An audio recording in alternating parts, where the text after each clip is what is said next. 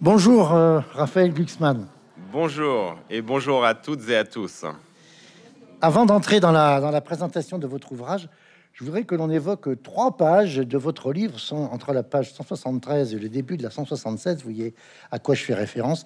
Vous avez intitulé ces trois pages à mon père.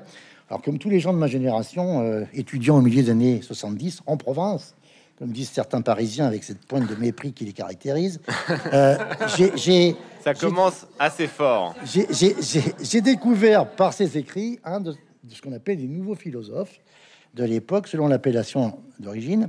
Selon moi, c'était le plus stimulant intellectuellement, le plus tranchant aussi, André Glucksmann, auteur d'un livre absolument explosif, La cuisinière et le mangeur d'hommes, publié au Seuil en juin 1975.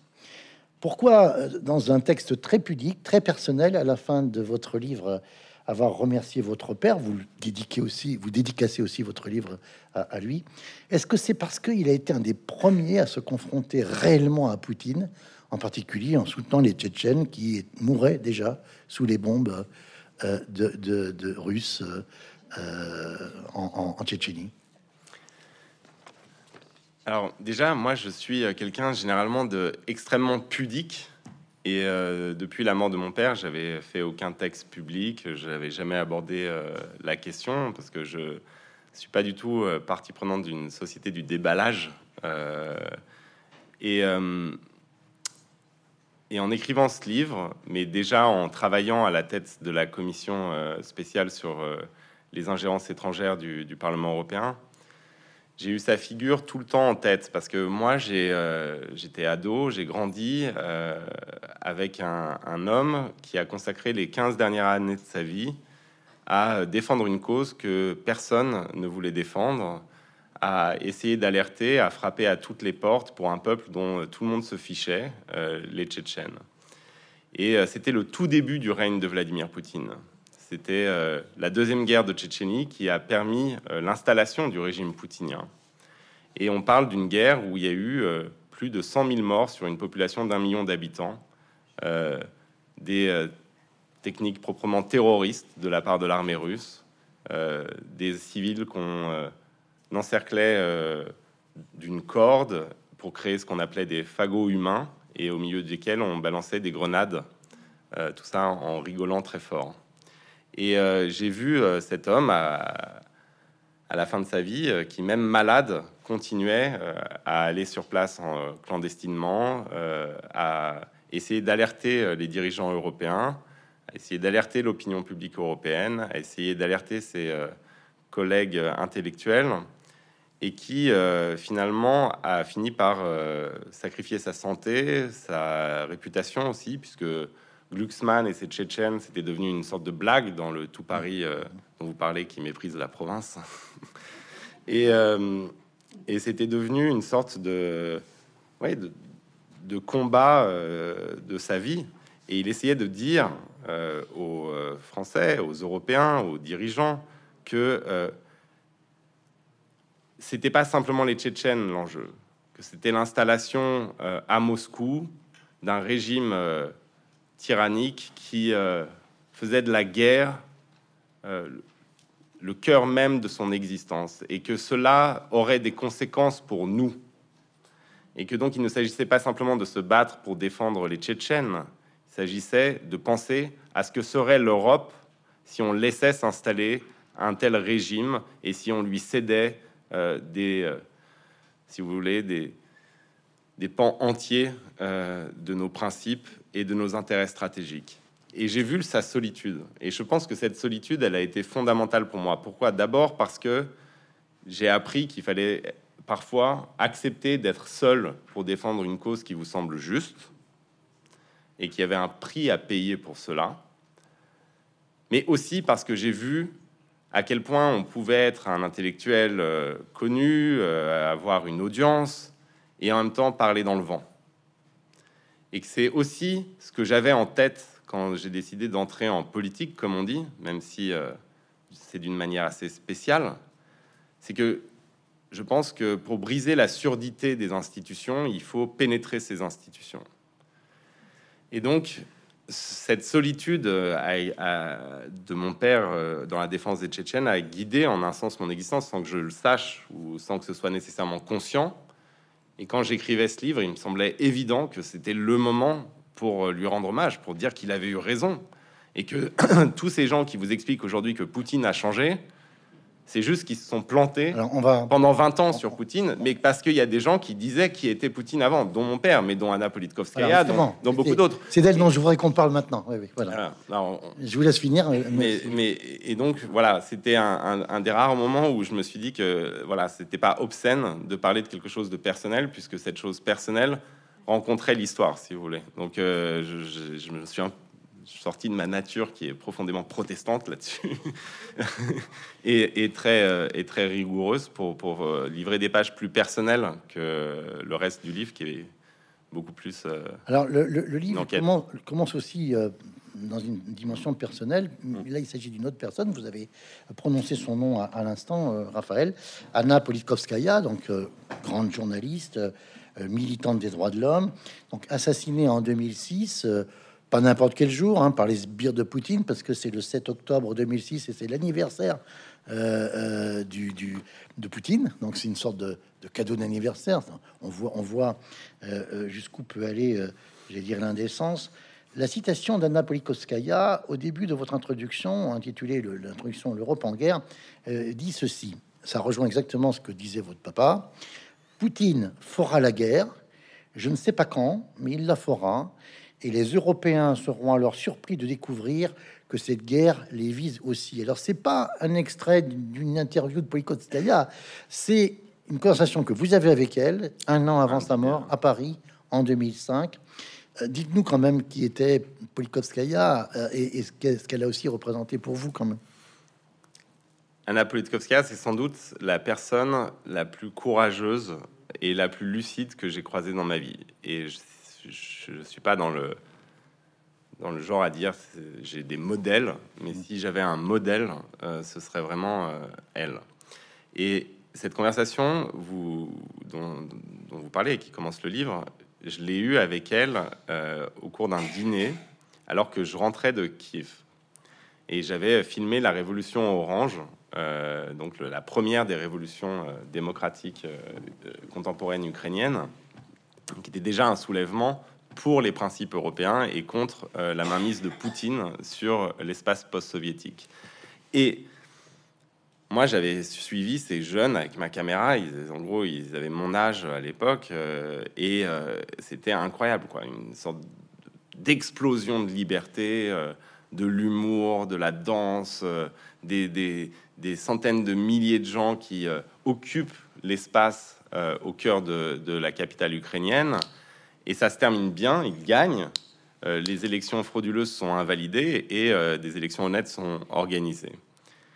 Et, et je suis rentré plein d'optimisme, moi, plein d'enthousiasme. Et donc je vois Anna et je lui raconte, je raconte l'ensemble de mon expérience en Ukraine.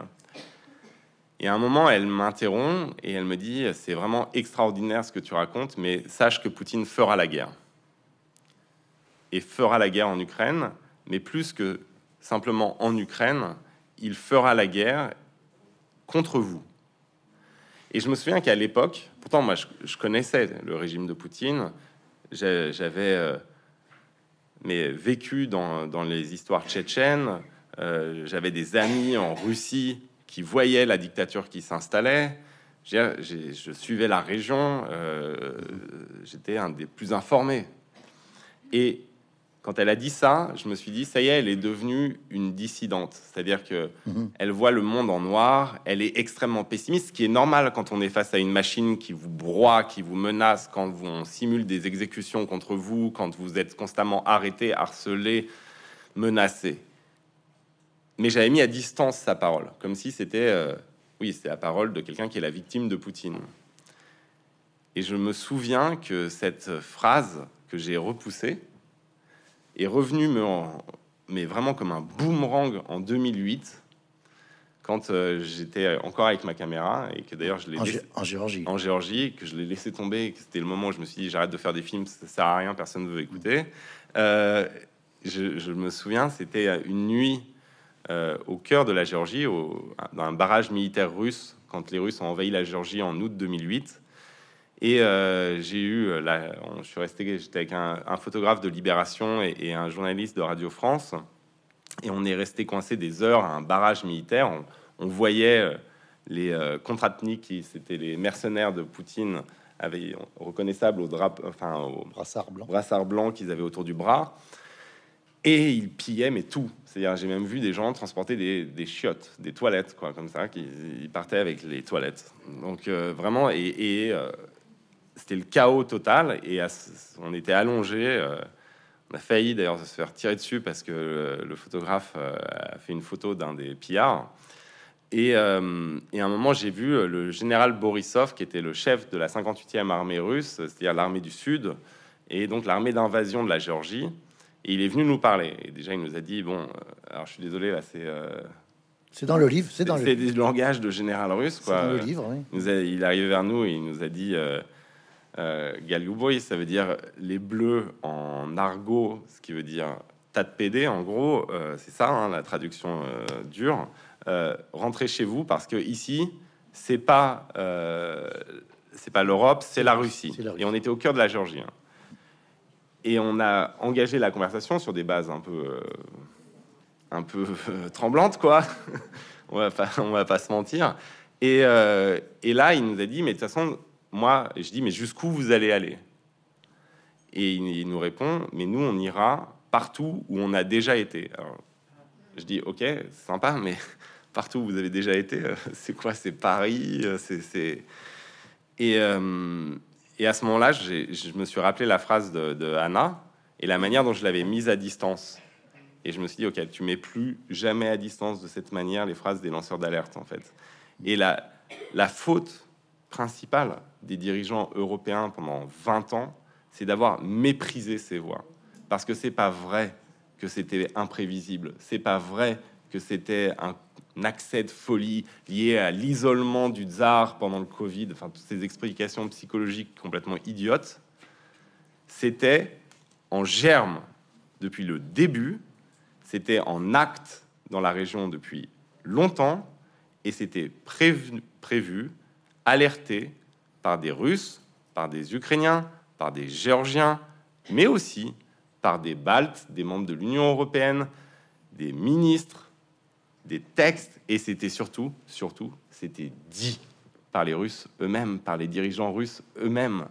Et simplement, personne n'a fait l'effort ni de les lire, ni de les croire.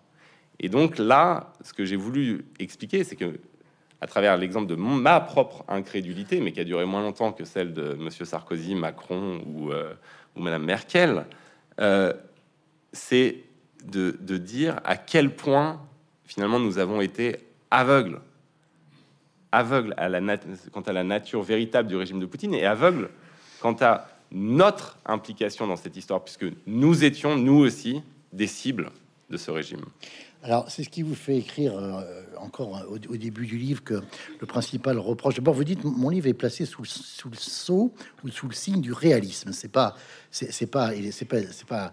Je, je tiens pas un propos d'idéaliste, un propos réaliste. Et vous dites si on peut faire un reproche aux dirigeants européens ou aux élites européennes, ce n'est pas d'avoir été trop cynique, c'est d'avoir été trop légère. Hein.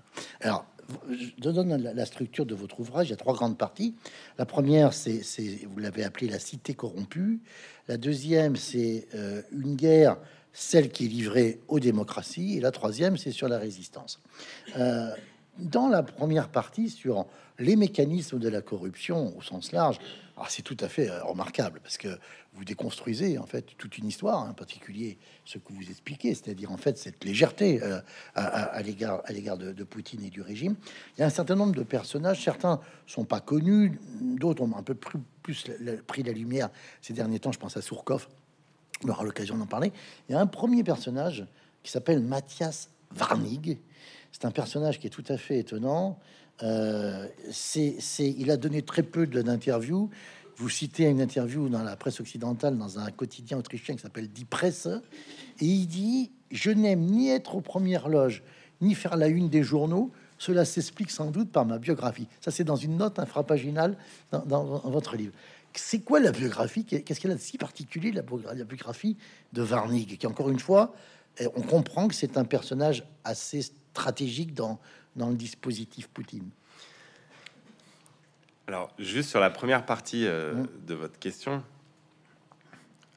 c'est un livre réaliste et je suis réaliste.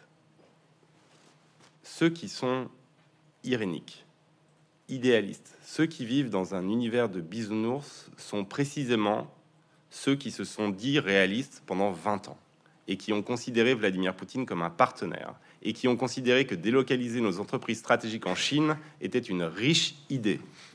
Ces gens-là ne sont pas réalistes. Et donc, ce que je pense, c'est qu'il faut reprendre en main ce terme de réalisme. Et que moi, ce livre, je ne l'ai pas écrit en tant que moraliste. Je me fiche de savoir si Gerhard Schröder dort bien la nuit, si François Fillon va à l'église se confesser. C'est leur histoire, ce n'est pas la mienne. Moi, ce qui m'intéresse, c'est pas le salut des âmes, c'est le salut de nos cités, de nos nations de notre espace public. Et donc c'est un livre réaliste et politique, pas un livre de moraliste ou d'idéaliste.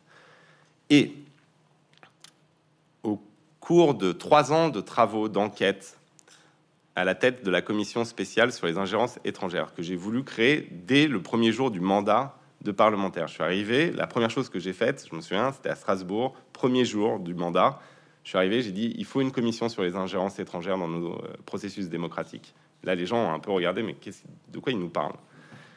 Et j'ai expliqué que la première des missions de législateurs, de représentants des citoyens, c'est de protéger la démocratie dont ils ont hérité.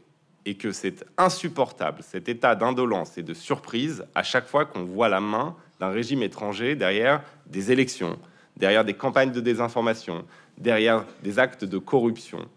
Et que, au fond, cette faiblesse, cette indolence, cette inconscience condamne nos démocraties. Et que donc, il faut désormais se pencher sérieusement sur la question. Et donc, ça fait trois ans qu'on enquête et qu'on dissèque les réseaux de corruption, d'ingérence, d'influence qui euh, s'exercent sur nos démocraties. Et au cours de nos travaux, Bien sûr, nous avons croisé des figures connues, l'ancien chancelier allemand Schröder que j'ai mentionné, ou l'ancien premier ministre français euh, François Fillon, mais on pourrait en citer d'autres. Euh, cette fois-ci, pas sur la Russie, mais sur la Chine, Monsieur Raffarin. Mhm. Et j'ai aussi croisé des figures totalement inconnues et qui ont eu un rôle essentiel dans notre histoire, dans l'histoire de notre continent, sans qu'on sache qui ils sont. Et au bout d'un moment, à force de croiser ce nom, Mathias Warnig, je me suis arrêté dessus. Je me suis dit, mais qui c'est ce Mathias Warnig que je retrouve à chaque étape de nos enquêtes? Eh Bien, Mathias Warnig, qui est effectivement très discret sur sa, sur sa, sur sa vie, euh, sur sa biographie, mmh. et qui dit que sa biographie explique sa discrétion. Mathias Warnig, c'est un, élément fondamental de la plus grande entreprise d'ingérence dans nos démocraties, de toute cette fin du XXe et début du XXIe siècle, c'est un espion de la Stasi, donc de la police politique est-allemande, qui euh, est envoyé par euh, euh, la RDA à l'époque espionner les principaux groupes capitalistes ouest-allemands. Donc il espionne tous les grands groupes allemands et arrive la chute du mur. Il, est un excellent espion, super bien noté. Ses rapports sont fantastiques, y compris un qui aura une importance pour la suite, qui est sur euh, les failles du système énergétique allemand. Et euh, à la chute du mur de Berlin, il entre pas en dépression parce que l'idéologie communiste est finie. Il va voir les grands groupes capitalistes qu'il a espionnés et il leur dit maintenant je peux travailler pour vous. Et donc les grands groupes capitalistes allemands se disent extrêmement intéressants comme option, il va nous servir grandement. Et donc, Matthias Warning est embauché par l'une des principales banques allemandes, qui est la Dresdner Bank, avec une mission qui est la Russie. Il faut prendre pied sur le marché russe et ses connexions avec le KGB vont nous servir. il est envoyé, il ouvre la première euh, euh, banque euh, occidentale en, Russie, en, en URSS, enfin, c'était la chute de l'URSS, à Saint-Pétersbourg. Dans les, il installe la Dresdner Bank dans les anciens locaux de l'ambassade allemande auprès du tsar. Et il va voir un homme qui va devenir très important, qui s'appelle Vladimir Poutine, et qui gère l'ensemble des investissements occidentaux à Saint-Pétersbourg pour la mairie. Ils deviennent extrêmement proches. Matthias Warnig devient la porte d'entrée pour tous les capitalistes allemands euh, vers la Russie. Et ils installent, à l'époque, c'est le Far West, hein, euh, Saint-Pétersbourg. Il y a des gangs qui s'entretuent euh, dans, la rue et il faut des protections pour faire du business. Et donc, avec Poutine, ils installent un système de protection pour les investisseurs euh, européens, et en particulier allemands. les relations deviennent tellement proches avec, euh, avec Poutine que quand celui-ci arrive au pouvoir, eh bien, il va confier à Warnig la mission inverse. Non plus être la porte d'entrée des investisseurs occidentaux vers la Russie, mais être le chef d'orchestre des investissements russes en Europe. Et Warnig, il, va, il est membre des euh, boards de toutes les grandes entreprises du système Poutine. On le retrouve à tous les niveaux, dans l'énergie, dans, dans, la banque, dans euh, l'aluminium, dans la défense. Et donc, en fait, il devient le pion essentiel, le chef d'orchestre pour Poutine de, euh, des ingérences, en Allemagne en particulier, et en Europe en général. C'est lui qui est le véritable père d'un tube dont vous avez forcément entendu parler, qui s'appelle Nord Stream, qui est le plus grand gazoduc euh, sous-marin du monde, qui relie la Russie à l'Allemagne. Et c'est lui qui va, avec Gerhard Schröder, planifier, et Poutine, à trois, et vraiment à trois, seulement à trois, planifier la construction de Nord Stream et du coup le basculement de l'Allemagne dans la dépendance énergétique à l'égard du système russe.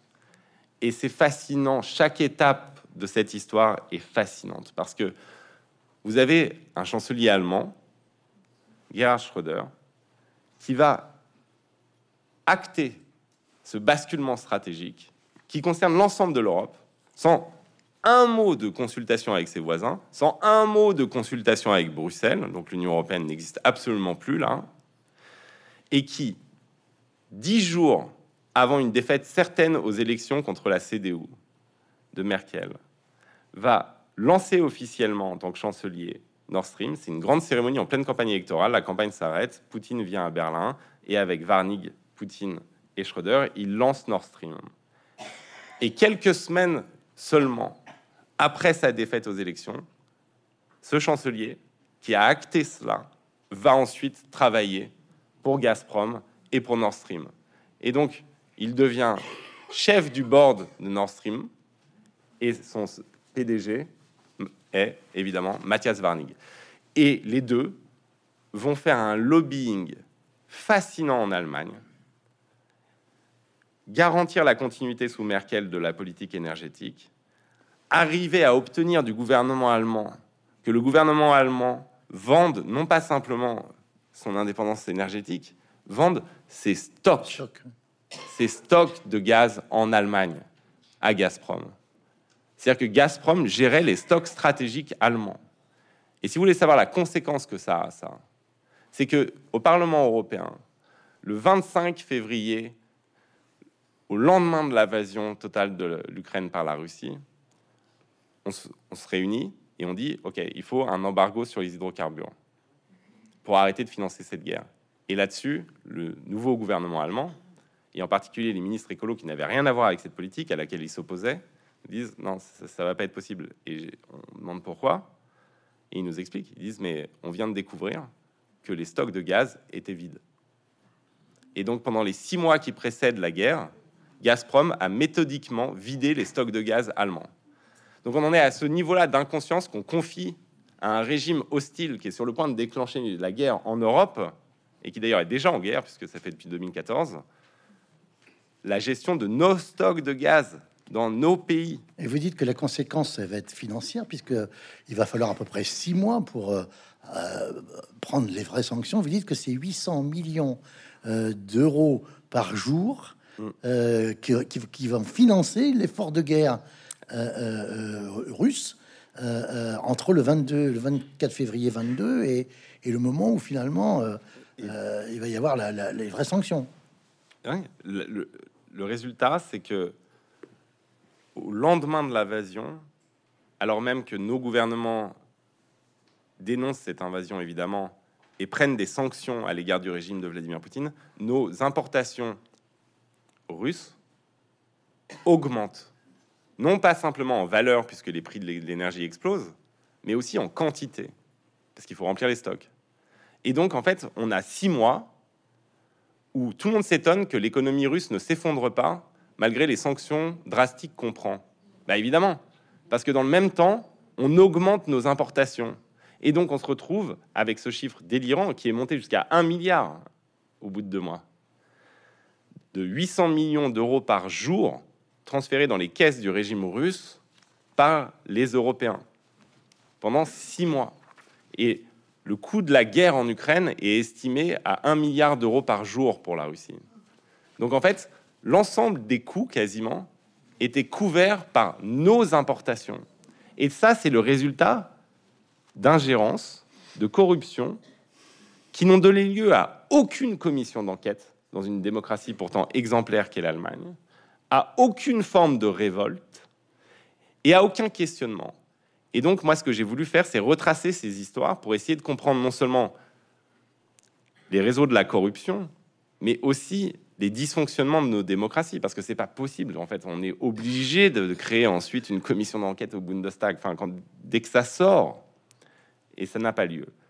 Et donc, il y a, y, a, y a un mélange qui est fascinant de, d'un côté, de la corruption brute, parce que Schröder n'est pas un cas isolé, Warning n'est pas un cas isolé, hein, c'est dans tous les pays européens et c'est dans tous les partis politiques. C'est pas juste l'extrême droite l'extrême droite est clairement instrumentalisée par Poutine dans tous les pays européens. Mais par contre, au sein même des élites, au sein même des gouvernants et dans les partis les plus euh, démocratiques, euh, centristes, mainstream, on retrouve ces têtes de pont qui, eux, sont là vraiment, mais alors, parce qu'ils sont euh, mus par le, la cupidité. Et, donc c'est un cocktail entre la corruption et l'incroyable naïveté et apathie des euh, démocrates qui, eux, ne sont pas tous corrompus, mais qui laissent faire. Vous, dites d'ailleurs que le problème n'était pas, par exemple, compte tenu de ce qu'on sait sur la Géorgie depuis 2008, le problème n'était pas le manque d'informations, mais l'absence de volonté de les prendre en compte. Les élites françaises, allemandes ou italiennes, c'est ce que de dire, n'avait juste aucune intention de regarder la réalité en face. Et puis vous ajoutez euh, page suivante, page 63, quand on ne veut pas voir, on ne voit pas. Donc, euh, Raphaël, vous venez de le dire, ce n'est pas simplement qu'une question, j'allais dire, basique de corruption, il y a aussi une véritable cécité psychique et une volonté de ne pas regarder euh, la réalité en face.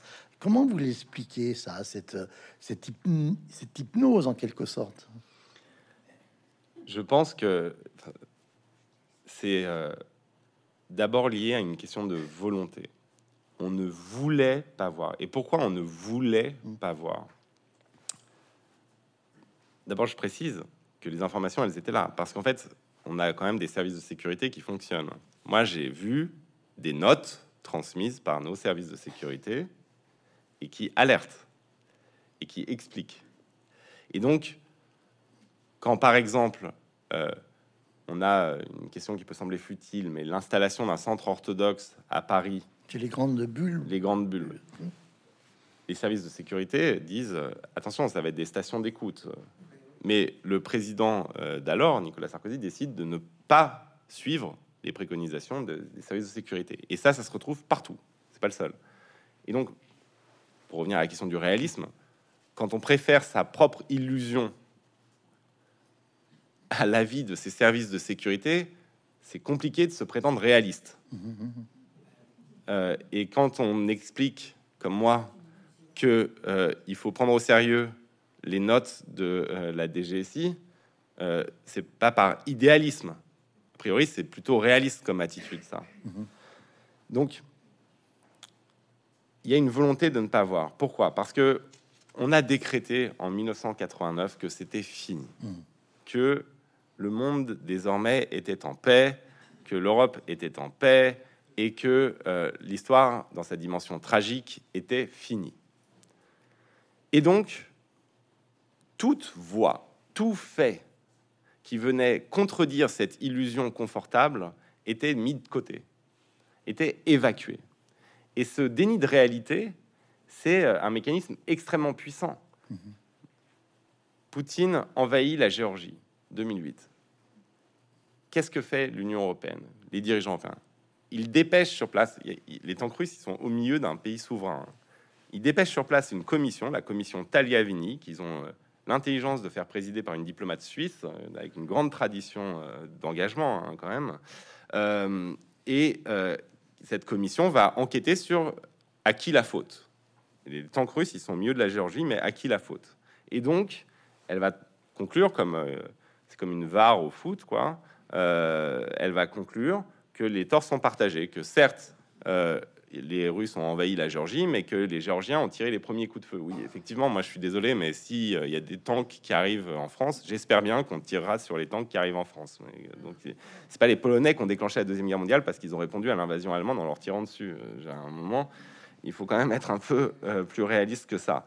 Et donc on explique, bah non, mais c'est un problème compliqué. c'est bien plus compliqué, bien plus complexe que ce que vous croyez. En réalité, c'est une histoire très longue euh, entre la Géorgie et la Russie. C'est très compliqué. Donc, circuler, il n'y a rien à voir. 2014, annexion, la première annexion d'un territoire souverain en Europe. La Crimée. La Crimée. La première, c'est pas arrivé, c'est le tabou ultime de la sécurité européenne. Hein. C'est pas arrivé, ça n'existe pas depuis 1945. Et c'est ça qui maintient la paix sur notre continent, parce que sinon, euh, on peut envahir son voisin pour choper des bouts de terre. Eh bien, une réaction mais ultra molle et une grande réflexion sur les Ukrainiens sont-ils nationalistes, ne sont-ils pas nationalistes, le coup d'État de Maïdan, il y avait des gens avec des drapeaux nationalistes, et et tatata. Et donc à la fin, c'est quand même une histoire complexe, c'est bien plus complexe que ce que vous pensez. Et finalement, bon, bah, les Ukrainiens sont pas tout blancs non plus. Euh, les Russes, c'est sûr, vous les connaissez, ils sont compliqués. Et à la fin, circuler, il y a rien à voir. Le, sommet, si je puis dire, étant cet argument disant le Khrouchtchev a donné la Crimée à, l'Ukraine un soir de beuverie, euh, c'est pas aberrant que Poutine la récupère. Oui, ou alors euh, dans le Donbass, les gens parlent russe et donc ça veut dire qu'ils sont majoritairement pro-russes et donc c'est une guerre civile, c'est compliqué. Mm. Et donc tout les arguments sont utilisés pour évacuer les faits, évacuer les alertes. Et ce mécanisme-là, il est euh, pour moi fondamental dans le refus de voir. C'est ne venez pas nous déranger. Et il y a une phrase de, Romain Gary, moi, de, La promesse de l'aube. Donc déjà, l'ensemble du livre est, euh, me suit depuis l'adolescence. Et si vous l'avez pas lu, je conseille absolument de, lire La promesse de l'aube, qui est pour moi le plus grand champ euh, sur ce qu'est la, France, ce qu'est euh, la République, ce qu'est la liberté, ce qu'est aussi euh, l'amour pour une mère et l'amour d'une mère. Mais il y a une phrase de Gary dans, La promesse de l'aube qui, qui répond à une question que Gary se pose tout le temps. La question que Gary se pose tout le temps, c'est pourquoi les élites françaises n'ont-elles pas suivi massivement le général de Gaulle à Londres? Et ça, c'est vraiment ça structure l'œuvre de Gary et sa réflexion. Et il se dit est-ce que c'est parce qu'elles étaient pro-nazis ou violemment antisémites? Non. Pro-allemandes non plus. Alors pourquoi? Pourquoi elles n'ont pas suivi De Gaulle? Parce qu'elles aimaient trop leurs meubles. Et je pense que cet amour des meubles, cette quête du confort, est trop sage aussi. Et voilà. Et, et il dit elles avaient bu cette camomille empoisonnée qu'on appelle sagesse mmh. et qui enseigne la résignation et appelle condition, enfin je cite de tête, mais appelle condition humaine euh, n'importe quel événement, en gros, qui, enfin, qui devrait susciter sa révolte. Mais ces gens, c'est le sens qu'ils donnent à la sagesse, nos dirigeants. Finalement, la sagesse, c'est celle qui, c'est ce qui conduit à l'acceptation du fait accompli. C'est ce qui conduit à l'acceptation non seulement du calvaire euh, des peuples qui voisinent le régime de Poutine ou des Syriens, mais c'est ce qui conduit aussi à l'acceptation des piétinements de notre souveraineté. Parce que moi, je, veux bien, on parle de réalisme et on parle de souveraineté. Mais pensez, au moment où on se parle, là, il y a un commissariat secret de la République populaire de Chine en plein cœur de Paris. Tout le monde le sait. Et alors, qu'est-ce qui se passe? Rien. Et, et ça, c'est pas voir sa souveraineté piétinée. Au cœur de Londres, il y a euh, les services russes qui euh, empoisonnent euh, Monsieur Litvinenko au polonium. Ils laissent volontairement des traces radioactives à travers toute l'Europe, sur des stades de foot, dans des restaurants. Scotland Yard identifie Monsieur Lugovoy comme étant le principal suspect et demande son extradition. Monsieur Lugovoy est récompensé par Poutine en étant nommé ou élu, enfin c'est nommé en l'occurrence, à la Douma comme député. Il fête sa réélection en organisant une conférence de presse où il convie l'ensemble de la presse. Il est recherché par la police anglaise, hein, la justice anglaise. Et il organise une conférence de presse où il convie l'ensemble des euh, journalistes européens. Et il a un t-shirt, il a un t-shirt où il y a marqué Polonium. Et ça, ça veut pas dire qu'il s'essuie les pieds sur notre souveraineté. Où est la réaction des souverainistes Où est la réaction des réalistes? Et c'est comme ça sur tellement de sujets que nous avons euh, méthodiquement analysé avec cette commission c'est stupéfiant. Moi, j'étais des fois, je me, disais, réveille-toi, quoi. Enfin, c'est un cauchemar, c'est pas possible. On peut pas être dirigé par des gens qui ont à ce point pas de colonne vertébrale. Enfin, à un moment, il y a une réaction, non? Enfin, il y, a, un moment où on explique, écoute, ici, c'est chez nous, hein, euh, tu fais pas ça, tu fais pas ça. On t'assassine pas au cœur de Berlin un opposant politique, ce qui est arrivé. Et à chaque fois, sans conséquence. Le gouvernement anglais se fait ainsi humilier et ensuite, quoi? Ben Ensuite, non, rien. Ensuite, waouh, introduction euh, à la bourse de Londres en grande fanfare euh, de Rosneft, de tout ça, les millions euh, de livres qui tombent du ciel. C'est extraordinaire. Tout le monde veut aller à Chelsea, faire des selfies avec King Abramovich. c'est voilà. Et donc, en fait, à un moment, cette indolence-là, elle devient coupable. Et c'est ce qu'on comprend tous instinctivement le 24 février 2022. Alors surtout, surtout que face à cette indolence, on n'a pas le temps, mais il faudra que les lecteurs euh, se plongent dedans. Vous déconstruisez, j'allais dire, cette logique de guerre hein, qui est celle de, de Poutine. Vous convoquez d'ailleurs compris les plus grands auteurs, hein, Dostoïevski, euh, qui écrit euh, euh, il y a 150 ans avec un personnage comme Stavrogin qui, dit des choses. Vous, vous évoquez Surkov, qui est donc celui qui a servi de, de, modèle à Giorgio Di Ampoli pour le match du Kremlin. vous évoquez aussi ce, peut-être pour moi le plus grand auteur du Goulag sur le Goulag, plus fort encore pour moi que Solzhenitsyn et Varlam Shalamov, puisque ces lettres de la Colimace, c'est indépassable en termes de témoignages. Donc là, c'est essai sur euh, la pègre, en quelque sorte. Sur, hein, du crime, hein. sur essai sur le crime, c'est la pègre dans les camps, dans les goulags de Shalamov. On va terminer parce que euh, votre livre est passionnant, euh, y compris cette évocation d'Échille, quoi, hein, sur le sur le, le resti, quoi, hein, la, la, naissance d'Athènes. Enfin, c'est très fort. vous avez un ami qui s'appelle Georgie, qui est un ancien communicant reconverti en directeur d'orphelinat à, à Kiev.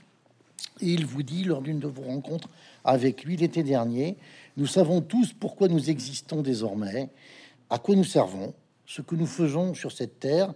Je crois que nous nous sommes trouvés en cessant de nous appartenir. Et là, on, a, on, a, on arrive, on aborde, ça sera une dernière question, euh, cette réflexion de, de Zelensky, du président Zelensky, dans une vidéo au Parlement britannique. Je crois que c'est euh, euh, 13 jours après l'invasion. Euh, donc on est le 8 mars 22. Je précise qu'on est au 470e jour de, guerre aujourd'hui, 9 euh, juin, quand, on enregistre là. Euh, la question que, que disent que posent les, les Inski, c'est la question d'Hamlet. Hein. La question, il appelle ça, il dit, c'est la question shakespearienne. Au Parlement britannique, ça tombe bien. Voilà ce que dit Zelensky. Être ou ne pas être, c'est la vieille question shakespearienne. Pendant 13 jours, cette question a, pu se poser, mais maintenant, je peux vous donner une réponse ferme, c'est définitivement être. Alors, est-ce que vous pensez que l'Europe a répondu à cette question shakespearienne au moment où on se parle? Je pense que nous sommes euh, encore dans une réponse balbutiante. Nous hésitons. Euh, moi, j'ai été euh, plusieurs fois euh, à Kiev et en Ukraine depuis euh, le début, de, non pas de la guerre, puisqu'elle était là avant, mais de l'invasion totale de l'Ukraine. Et il y a un truc qui m'a fasciné à chaque fois, hein. c'est à quel point les gens étaient calmes, sereins, et à quel point chacun semblait être à sa place. Et Georgi, euh, vraiment, c'était un, copain, un vieux copain, hein, euh, une personne qui était, enfin, qui avait la bougeotte, quoi, qui était pas vraiment euh, serein dans son mode d'expression et dans, sa relation au, mo- au monde. Et là, tout d'un coup, je l'ai trouvé très ancré. Et, et c'était le cas de, de- tous les gens que je connaissais, qui, qui étaient vraiment d'horizons ultra différents. Et, et j'avais l'impression comme ça que chaque, chacun en Ukraine euh, apportait sa propre réponse à la question euh, shakespearienne, euh, être ou ne pas être, qui disait être, et trouver un sens à son existence, là, dans cette situation historique tragique, qui était de servir finalement à la résistance collective. Et je me, suis vraiment posé la question, parce que c'était pas le cas avant en Ukraine. hein. Donc c'est vraiment la prise de conscience historique qui fait que chacun s'efface devant une offre collective. Et j'ai eu la même sensation à Taïwan, parce que j'ai présidé la, la, la première délégation officielle du Parlement européen euh, à Taipei. Et euh, bien sûr, tous les diplomates nous ont supplié de pas y aller, en gros. euh, mais on, on- on y a été, et, et c'était pareil, c'était très fascinant de voir dans un ministère à Taipei, euh, c'est, ça ressemble à une AG étudiante ou à un concert de rock, quoi. C'est que des jeunes, euh, mais ultra dynamiques, qui, qui sont là et qui sont super excités par le travail qu'ils font dans la fonction publique. Donc à un moment, moi, je, je- je leur demande, quoi, mais euh, pourquoi vous n'avez pas fondé un groupe de rock euh, Enfin, je sais pas, euh, ou une start-up, ou, ou une ONG, ou un Vous club dites de foot. vous, pourquoi j'ai pas rejoint la fonction publique française Ah ouais. et, et exactement, c'est la question qui me taraude depuis euh, le début de ma vie. Euh, et, donc, il y, a- il y a une jeune fille qui me répond à un, truc que je trouve très juste et qui me dit, vous savez, quand votre état est menacé dans son existence même, le servir devient l'aventure la plus excitante possible. Et je pense qu'en fait, en expliquant que nos démocraties étaient éternelles, en croyant à cette fable, eh bien, nous avons délégitimé le service de la démocratie et le service de l'État. Si tout va bien, s'il n'y a aucun problème à l'horizon, alors pourquoi on a besoin d'un État? Pourquoi on a besoin d'une police? Pourquoi on a besoin d'une armée? Pourquoi on a besoin de servir son pays? Puisqu'en réalité, les choses avancent d'elles-mêmes. Il n'y a que à faire du commerce. C'est ça le truc. Il faut faire du commerce et tout ira bien. Et donc, les gens les plus euh, audacieux, les plus aventuriers, les plus euh, euh, originaux, ils n'ont pas été servir le public, ils ont été vivre leur vie, mais parfois au service de l'autre, hein, dans des ONG humanitaires ou dans des où euh, ils sont devenus artistes, où ils ont créé leur entreprise, où ils ont créé leur groupe de musique. Mais le service du public, le service du bien commun, ça n'avait plus la même importance, puisque de toute façon l'histoire était finie. Et ce que j'essaye de faire dans ce livre, c'est d'essayer de, comprendre comment la prise en compte de la menace peut nous conduire à revitaliser nos démocraties. Et c'est vrai de la menace climatique, c'est vrai de la perspective de l'effondrement climatique comme des menaces sur notre survie, sur notre sécurité, comme des menaces de guerre. Toutes les crises qu'on traverse, en fait, exigent de nous que nous réinvestissions cet espace public et que nous euh, retrouvions en nous-mêmes le citoyen qui prend le pas sur l'individu. Et donc, ces crises doivent être aussi lues comme des moments où on retrouve finalement ce qu'on avait perdu. Et je vais terminer euh, par euh, une phrase, enfin un texte du pire mec, honnêtement, un des pires mecs sur cette terre, c'est Dugin, qui est un philosophe ultranationaliste russe, un des pères spirituels du régime de Poutine, mais en, version hardcore, euh, et qui a écrit un texte lunaire dans les années 90 et totalement visionnaire. Et il dit Vous pensez tous là que les démocraties occidentales ont triomphé. Hein. Vous êtes tous en train de célébrer. Moi, je vous dis qu'aujourd'hui, donc la chute du mur, la chute de l'URSS, eh bien ça marque le début du déclin des démocraties européennes.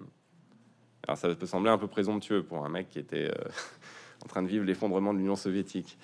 Et il dit, bah, à partir du moment où ces démocraties vont se considérer comme étant aussi naturelles que l'air qu'on respire, là c'est moi qui dis, mais en, réalité on comprend que même l'air qu'on respire n'est pas vraiment naturel, hein, eh bien elles perdront leur force et entameront leur délitement. Mmh parce qu'en fait, la démocratie, c'est pas quelque chose de naturel. C'est pas un état de fait qui perdure en soi, par soi. La démocratie, c'est un projet. La démocratie, c'est un combat. La démocratie, c'est une construction historique et politique. Et donc, si on n'investit pas la démocratie, eh bien la démocratie, elle s'effondre. C'est comme ça que ça se passe.